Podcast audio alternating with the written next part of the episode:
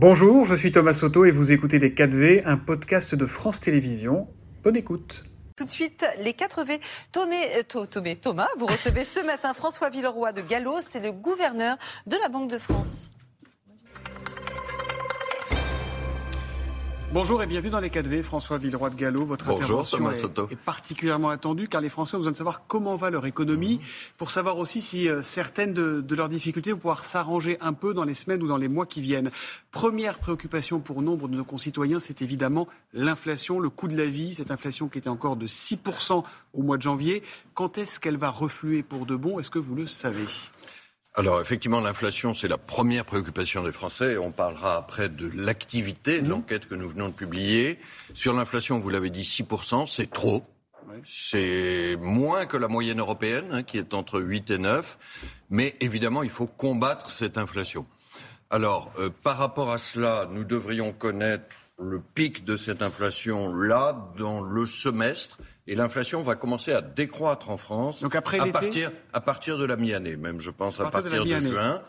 Il y a une deuxième chose, je veux dire, qui est très importante pour ceux et celles qui nous regardent, c'est que nous allons ramener l'inflation vers 2% d'ici la fin de l'année prochaine ou début 2025. Ça, c'est pas seulement la prévision de la Banque de France et de la Banque Centrale Européenne, mais c'est aussi notre engagement parce que nous sommes responsables par ce qu'on appelle la politique monétaire, par notre action. Quand on dit 2%, c'est la stabilité des prix. Voilà, c'est euh, la définition que nous donnons de la stabilité des prix. C'est, si vous voulez, l'inflation, c'est un peu la température de l'économie, comme 37 degrés, c'est la température du corps. 2%, c'est la bonne température de l'économie. Donc le pic en juin, après ça Le pic d'ici juin, ça sera peut-être même avant. Peut-être même et ensuite décroissance. Mm. Mais il y aura peut-être un effet d'optique parce que euh, l'inflation, on la compare sur un an. Ça veut dire que quand on va donner l'inflation au mois d'avril, de mai, de juin, de juillet, on va comparer avec des mois où elle était déjà très élevée. Ça veut dire que les prix vont baisser ou qu'ils vont augmenter moins vite? Non, ça veut dire que les prix vont augmenter moins vite parce qu'effectivement, l'inflation, c'est un pourcentage d'évolution. Alors certains prix vont sans doute baisser. On voit le prix de l'énergie, par exemple, pour certaines composantes de l'énergie, qui a commencé à baisser par rapport au plus haut. Le pétrole, quand on mesure, le gaz, vous quand on mesure l'inflation, on mesure à travers l'ensemble de l'économie. Et il y a eu, euh, c'est vrai, d'abord un choc énergie, ensuite une généralisation. C'est pour ça d'ailleurs que nous, avec la politique monétaire, nous mm. devons agir. Mm. Euh, sur les prix de l'alimentation en particulier, est-ce que vous avez des projections? Euh, L'inflation, là, elle est à 13,2%. Oui, sur les prix de l'alimentation, euh, il y a eu d'abord un choc sur les prix de l'énergie et ensuite sur les prix de l'alimentation. Et c'est évidemment très sensible pour les Français, pour nous tous, comme consommateurs. Alors, ils vont rester relativement élevés sur les prochains mois et ensuite, ils devraient baisser progressivement. À partir de quand? Là aussi, je pense à partir, à partir de l'été. Bon, maintenant, il y a des incertitudes dans la mm. phase où nous sommes. Donc je ne vais pas vous faire de, de, pronostics précis. Je redis cet engagement sur l'ensemble des prix des biens et services retour vers 2% d'ici fin 2024-2025. Ça, c'est une perspective très importante. On a appris cette semaine que la France avait connu l'an dernier, en 2022, le pire déficit commercial de son histoire, une balance négative de 164 milliards. Il y a ça, il y a l'inflation, il y a tout le reste dans ce contexte. Quelles sont vos prévisions de croissance pour cette année, monsieur le gouverneur? Alors, on, va commencer par la photographie, Thomas mm. Soto, c'est-à-dire que les hommes et les femmes de la Banque de France qui sont sur le terrain, hein, dans l'ensemble des départements, interroge chaque mois 8500 entrepreneurs, y compris des PME et TPE, pour vraiment savoir où en est l'économie française. Et nous venons de publier cette photographie qui est, je crois, le meilleur thermomètre euh, depuis trois ans d'incertitude. Hein, le Covid, l'Ukraine, euh, le choc énergétique, c'est le meilleur thermomètre de l'économie française. Ce que nous voyons aujourd'hui, c'est que l'économie ralentit, comme prévu, mais qu'elle résiste. il y a même un phénomène assez frappant, c'est que mois après mois, quand on interroge les entrepreneurs, quand ils regardent devant, ils restent marqués par les incertitudes, et même certains les inquiétudes. Par contre, quand on regarde le mois qui vient de se passer, ça se passe mieux que prévu. Ça se passe pas si mal. Et donc, si, si je prenais une image, je crois que notre santé physique, c'est-à-dire ce qu'on constate, est meilleure que notre morale. Alors, je reviens à ma question. Mm. Est-ce que vous, envisagez une croissance Et si oui, quelle croissance pour cette année? euh, Tout à fait. La vous vous souvenez qu'à l'automne dernier, on craignait beaucoup la récession. Hein. Est-ce que vous sur, la récession? Sur l'année 2023, ce matin, je crois que je peux l'exclure, sauf évidemment euh, nouvel événement mondial majeur. Mais dans ce que nous voyons aujourd'hui, vous vous souvenez peut-être que pour décrire l'économie et la croissance en 2023, on hésitait entre deux R au fond, le ralentissement ou la récession. Alors Ce matin, je vais dire, c'est le ralentissement. Nous prévoyons une croissance faiblement positive en moyenne plus 0,3%, mais il y a évidemment de, de l'incertitude. Plus 0,3% pour l'année, donc quand même bien inférieur à celle de 2022. Ah oui, il y a un ralentissement, mais pour une raison simple, c'est que la montée des prix de l'énergie, c'est comme une taxe extérieure sur l'économie française qui pèse sur les revenus des entreprises et sur l'économie.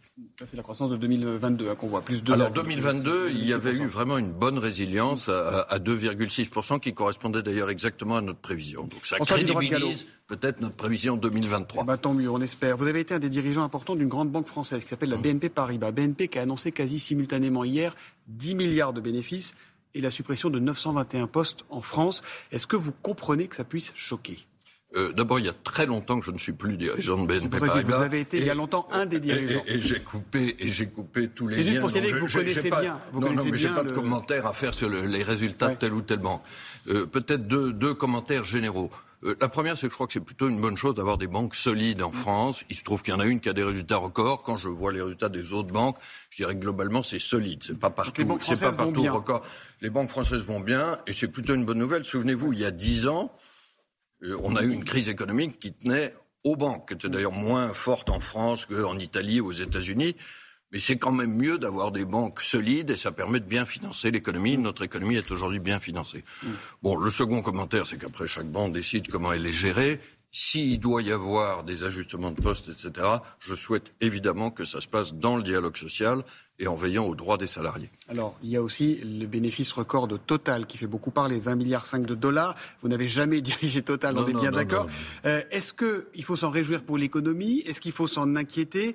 Euh, On se dit quand même qu'avec cet argent, euh, on sait que l'énergie fait beaucoup monter l'inflation dont on parlait au début de cet entretien. Les pétroliers auraient pu faire baisser la facture des Français. Est-ce que c'est une vue de l'esprit oui, alors là, je n'ai vraiment pas à commenter les résultats de Total. Il me semble qu'il y a eu une ristourne pendant un certain temps. Jusqu'à fin euh, décembre Mise en place par Total, ouais. mais là, la Banque de France n'est pas du tout euh, en, en, charge de ce sujet. Oui, sauf que, pardon, mais crois... la Banque de France dit que l'État doit faire attention avec les boucliers. Oui, oui, alors c'est là-dessus là que je voulais en venir. Ouais. Quand il y a eu cette poussée des prix de l'énergie, euh, souvenez-vous, début 2022, il a fallu mettre en place le fameux bouclier tarifaire pour amortir le choc.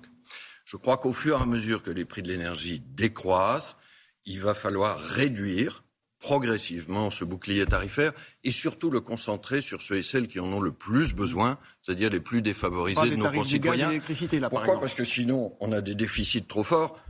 Alors, les déficits, ça veut dire une chose très simple, Thomas Soto. Ouais. Ça veut dire qu'on accumule la dette que nous allons devoir repayer, surtout que nos enfants ou nos petits-enfants vont devoir repayer. Donc ce n'est pas la peine qu'on charge l'avenir, il faut concentrer le bouclier tarifaire sur ceux et celles qui en ont le plus besoin. C'est le moment en profitant de la baisse des prix de l'énergie. Si je vous demande si le banquier et acteur de la vie économique que vous êtes verrait d'un bon oeil la mise en place d'une taxe sur les super profits, vous bottez en touche? Euh, D'abord, je corrige, la Banque de France, c'est banquier central et en fait, le, le, la Banque centrale est une grande institution publique hein, qui, qui, est en charge de l'intérêt général. Elle ne fait pas du tout un, un, métier de banque. Elle n'est pas en charge de la fiscalité. C'est simplifié, mais on a compris. Elle, non, elle, elle n'est pas en charge de la fiscalité. Maintenant, euh, je vais dire une chose comme, en conviction personnelle et citoyenne. Je suis, là je vais aller un peu au-delà de ma condition de banquier central, je crois beaucoup au modèle social européen. Ouais. Je pense d'ailleurs que l'Europe a quelque chose à dire au reste du monde aujourd'hui, un modèle social et environnemental.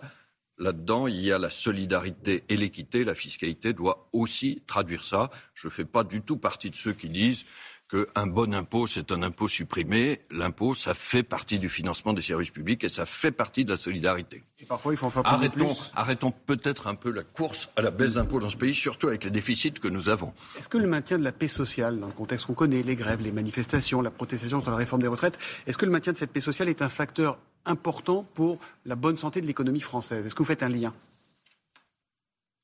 La paix sociale, enfin, ça dépend ce qu'on met sous la paix sociale. C'est pas l'absence de discussion, de négociation, etc. on, le voit, on le voit autour de la Est-ce que le conflit autour de la réforme des retraites non, le, peut pénaliser l'économie française? Je n'ai pas commenté. Là aussi, je vais mettre un souhait citoyen, c'est que ça se passe dans, ouais. dans, le dialogue plutôt que dans la confrontation ou l'invective.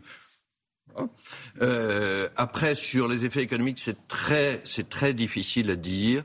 Je crois que nous avons euh, une économie résiliente euh, au fond, le premier ennemi de la croissance, c'est l'incertitude dans, dans, la phase où nous sommes.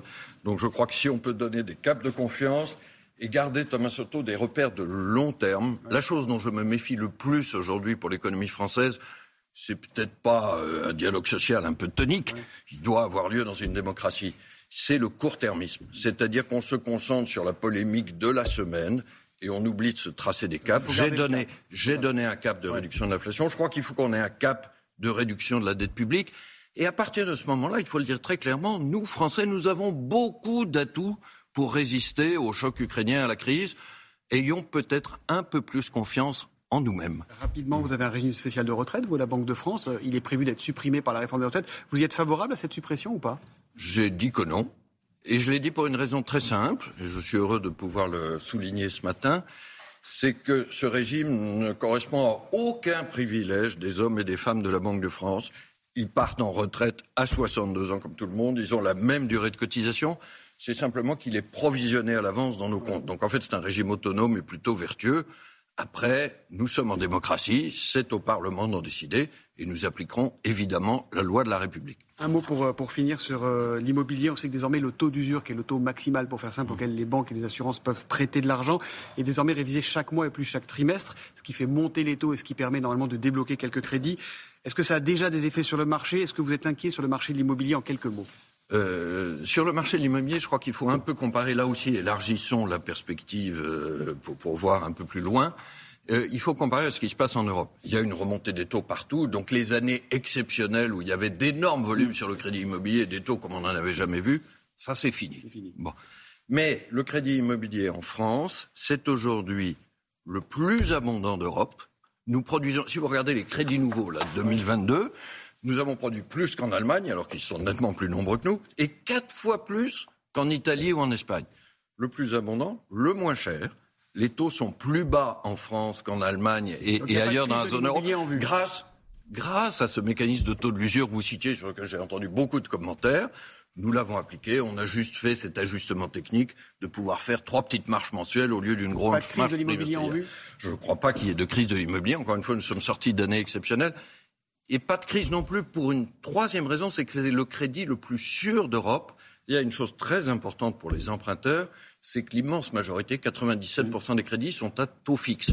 Ça veut dire une chose très simple. Si vous avez emprunté, votre mensualité n'est pas, modifiée par la remontée des taux. Beaucoup. Chez beaucoup de nos voisins, c'est différent. Tant mieux en monsieur le gouverneur de la Banque de France d'être venu dans les 4V. Merci à vous. C'était Les 4V, un podcast de France Télévisions. S'il vous a plu, n'hésitez surtout pas à vous abonner. Vous pouvez également retrouver tous les replays en vidéo sur France.tv.